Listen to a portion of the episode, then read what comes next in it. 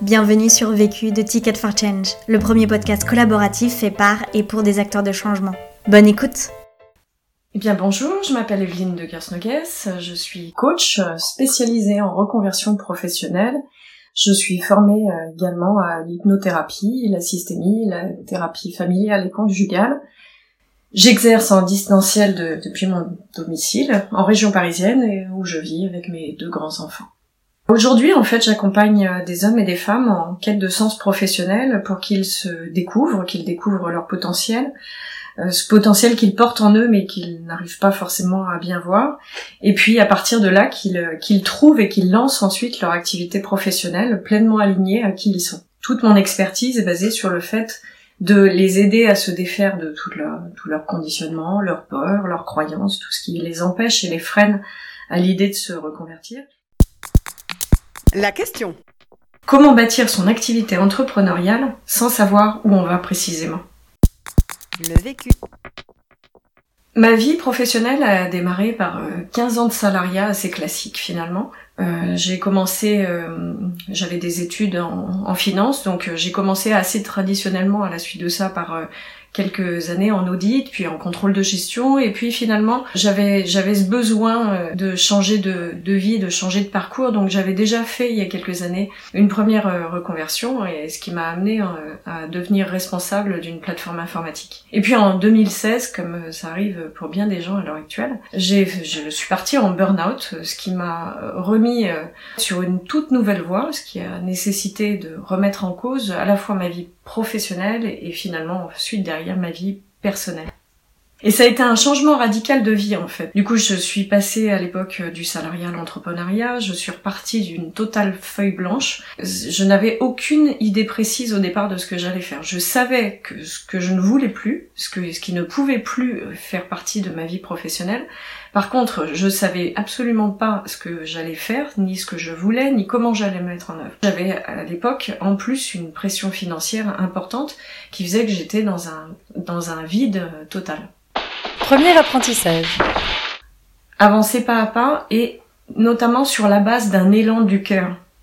Mon burn-out en fait m'a apporté une clé euh, super importante euh, à ce niveau-là qui est celle de il faut partir de cet élan qui est plus un élan du cœur. Au départ, moi, j'avais juste au fond de moi ce, ce truc de me dire c'est quelque chose qui est en lien avec l'envie d'aider, l'envie d'accompagner en fait des personnes à être mieux dans leur vie. Ça m'a orienté euh, vers des différents types de solutions j'ai essayé pas à pas. La première, les premières euh, ont été celles de de me lancer dans la, création et la vente de contenu sur internet et notamment autour de, sujets comme celui de la timidité parce que j'avais un parcours de très grande timide pendant pendant des années qui m'a qui m'a quand même pas mal pourri la vie. Donc je savais que je pouvais aider des personnes dans ce domaine-là parce que j'en avais l'expérience, parce que j'en avais, j'en avais, j'avais acquis un certain nombre d'éléments qui, qui avaient pu m'aider à en sortir. Finalement, après, je me suis un peu réorientée sur une autre façon d'aider les personnes qui était les aider à mieux gérer leur budget parce que j'avais des compétences dans ce domaine en tant que contrôleur de gestion. Et puis un jour, je suis tombée sur euh, un concept euh, qui était euh, celui de l'ikigai et qui est comment trouver cette activité professionnelle qui fait vraiment sens, qui fait que vous vous levez tous les matins avec grand plaisir, avec entrain, avec motivation, parce que justement c'est une activité professionnelle alignée pleinement à qui vous êtes. Je me suis aperçue tout au long de ce parcours finalement, enfin du moins je, m'en aperçois beaucoup plus euh, aujourd'hui, j'avais pas cette vision-là à l'époque, que j'étais en train de construire pas à pas quelque chose basé au départ juste sur cet élément de envie d'aider. Et du coup, c'était le cœur d'abord et les stratégies commerciales, stratégies marketing, les stratégies euh, qui ont qui ont en fait cet objectif de répondre à la question est-ce que ça va marcher? Est-ce que ça va être rentable? Est-ce que je vais pouvoir en vivre? Tous ces aspects-là, je les ai finalement intégrés, mais plus tard. Le démarrage et ce qui a fait la réussite de chacune des étapes, c'était de suivre cet élan du cœur et de construire pas à pas mon offre. Deuxième apprentissage. Accepter de couper des branches. Mon parcours, il a été jalonné de différents lancements, différents tâtonnements. J'ai d'abord ultimement essayé de vendre des produits sur Internet. Et puis finalement ensuite je me suis formée à l'hypnothérapie, à la PNL et à chaque fois je me rendais compte en fait qu'il y avait des choses qui faisaient que certes je dégageais des revenus mais que ça ne prenait pas suffisamment d'ampleur pour finalement en vivre correctement. Et puis j'avais cette petite intuition quand même au fond de moi, c'est pas par là que ça se passe. L'apprentissage que j'en ai tiré de tout ça, c'est de couper les branches, c'est-à-dire à un moment donné d'être dans ce, discernement et de se dire ok, non, décidément, il y a cette petite voix que je dois écouter en moi, qui est une voix très intuitive, que l'on ne sait pas rationaliser. C'est ce qui s'est passé en l'occurrence sur l'hypnothérapie.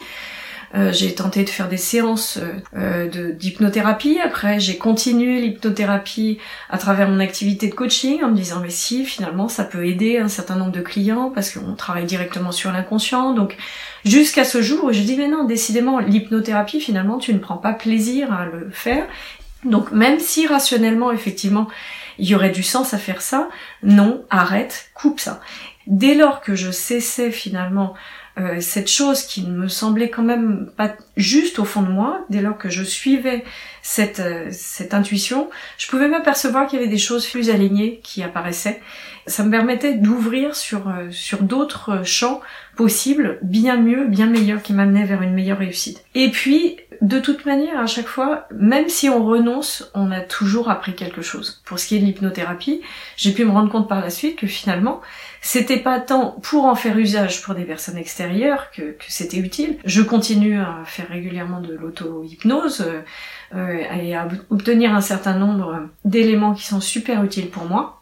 J'ai une métaphore que j'utilise assez souvent avec euh, mes coachés justement pour euh, pour parler de cet élément-là, c'est l'arbre. L'arbre, il puise son énergie dans les ressources qu'il tire du sol pour à un moment donné progresser, se développer euh, vers le haut. Et on conserve des branches mortes, si on des, des, des branches qui n'ont plus lieu d'être, eh bien il y a une partie de l'énergie qui est utilisée à mauvais escient. Troisième apprentissage. Savoir investir dans sa reconversion. J'ai senti très vite quand euh, quand euh, j'étais dans cette phase pré-burnout, burnout, j'allais pas pouvoir m'en sortir toute seule. Et du coup, j'ai commencé finalement dès ce moment-là à me faire aider en prenant une coach en développement personnel ce qui m'a permis en fait d'éclaircir mes idées à l'époque. J'étais j'étais quand même vraiment perdue.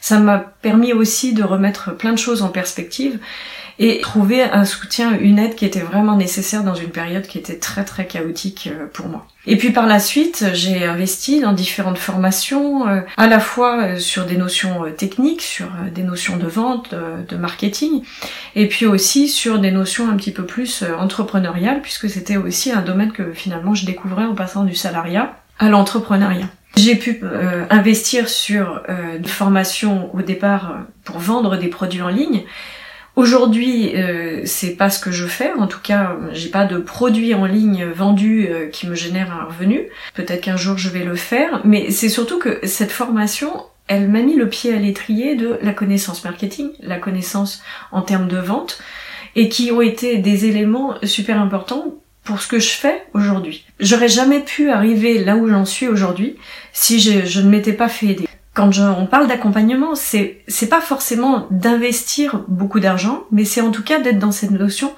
d'aller trouver les personnes qui peuvent nous aider sur notre chemin. Proposition d'accompagnement euh, payante, mais il y a également aussi plein de solutions qui existent même en gratuit ou même euh, des solutions qui sont aidées, euh, je pense notamment au CPF, Pôle emploi et autres. Quatrième apprentissage. Ne pas attendre d'être parfait pour se lancer. Cette notion de perfection, elle n'existe pas dans l'absolu. Elle est relative, elle est relative aux personnes, elle est relative aux circonstances, au temps, aux situations. Et assez souvent, j'ai pu me rendre compte que je pouvais me mettre dans une quête d'un fantasme, d'une illusion qui me faisait perdre énormément de temps, énormément d'énergie. Je me mettais beaucoup de pression à l'idée d'atteindre cet idéal que je, je n'atteignais jamais, je perdais même le, le, plaisir, le plaisir de faire, le plaisir de, de, de créer ce que j'avais envie de créer, le plaisir de proposer les choses. Je me suis mise progressivement et de plus en plus dans cette notion de mais c'est pas grave, ne cherche pas à être parfaite, cherche à te lancer, cherche à avancer, à tester. Donc j'ai appris et j'ai d'ailleurs compris cette, cette notion aussi que de toute manière on ne sait véritablement ce pourquoi on, est fait, ce qui convient, que parce que justement on le teste sensoriellement et émotionnellement. Donc je me suis mise de plus en plus à lâcher cette notion de perfection et à me mettre tout de suite dans l'expérience le plus vite possible. Et je me suis même rendu compte que je pouvais même embarquer mes potentiels clients en disant simplement, ok, voilà, je me lance. Ce sera peut-être pas parfait. Par exemple, sur euh, sur des, des process de coaching, ben, au départ, je leur disais clairement, je démarre, donc euh, on va partir sur trois mois, mais s'il faut, je vous accompagnerai plus longtemps, ou s'il faut, j'avais j'avais identifié que je pouvais passer plus d'heures avec eux, au-delà des heures de séance officielle. Bref, j'avais identifié un certain nombre de choses qui étaient des compensations éventuelles si je me rendais compte que sur le parcours, ben, il y avait des choses qui n'étaient pas totalement parfaites pour pouvoir vérifier qu'à chaque fois c'est ce qui me convenait, pour me réaligner progressivement et de plus en plus, atteindre cette notion de ok, c'est vraiment ce qui me convient, c'est vraiment ce sur quoi je suis fait, c'est vraiment là que je peux apporter cette valeur. Et c'est quelque chose que je, je pratique encore. Conseil pour gagner du temps. Trouvez les personnes qui sont des bons modèles pour vous, ça peut être des personnes, encore une fois, que je vais aller chercher pour me faire accompagner, mais ça peut être également des personnes qui sont dans mon cœur de métier, ça peut être euh, même dans une sphère amicale, dans une sphère euh, familiale. Conseil pour gagner de l'énergie. Ce qui me fait gagner de l'énergie, c'est un moment donné aussi de me rendre compte qu'il n'y a pas que le business. Et je sais, pour le vivre encore quand même malgré tout euh, assez régulièrement, on peut se faire très très vite embarquer justement dans tout ce qui nous porte, tout ce qui nous fait plaisir, tout ce qu'on a envie de créer, tous ces, projets qu'on avait envie de mettre en œuvre. Et c'est ce juste équilibre à trouver entre euh, faire, créer, bâtir, euh, agir et au contraire ne plus rien faire et se laisser ce, ce temps de repos qui permet à un moment donné de gagner de l'énergie. L'autre question. La question que je me pose en ce moment, elle est qu'est-ce que je peux faire encore et toujours pour euh, apporter de la valeur à mes clients, apporter euh, des choses qui sont en lien avec ce dont ils ont besoin? Et c'est une question que je me pose euh, en ce moment, mais que je me pose en fait tout le temps. Ce podcast a été créé par Gaëlle. Gaëlle travaille activement à la création d'un tiers-lieu à Orgeval dans les Yvelines pour plus de soutenabilité et de solidarité sur le territoire. Si tu es arrivé jusqu'ici, c'est qu'a priori tu as aimé ce que tu as écouté. Alors n'hésite pas à t'abonner, à nous laisser un commentaire et une pluie d'étoiles sur Apple Podcast. Et si tu souhaites toi aussi réaliser tes propres podcasts, rendez-vous sur notre site ticketforchange.org où tu trouveras l'accès à notre formation en ligne. À la semaine prochaine. Vu, vécu, vaincu. Pour plus de vécu, clique vécu.org. Je voulais te dire, euh, tu sais, on, a tous nos petits problèmes. Vécu Ticket for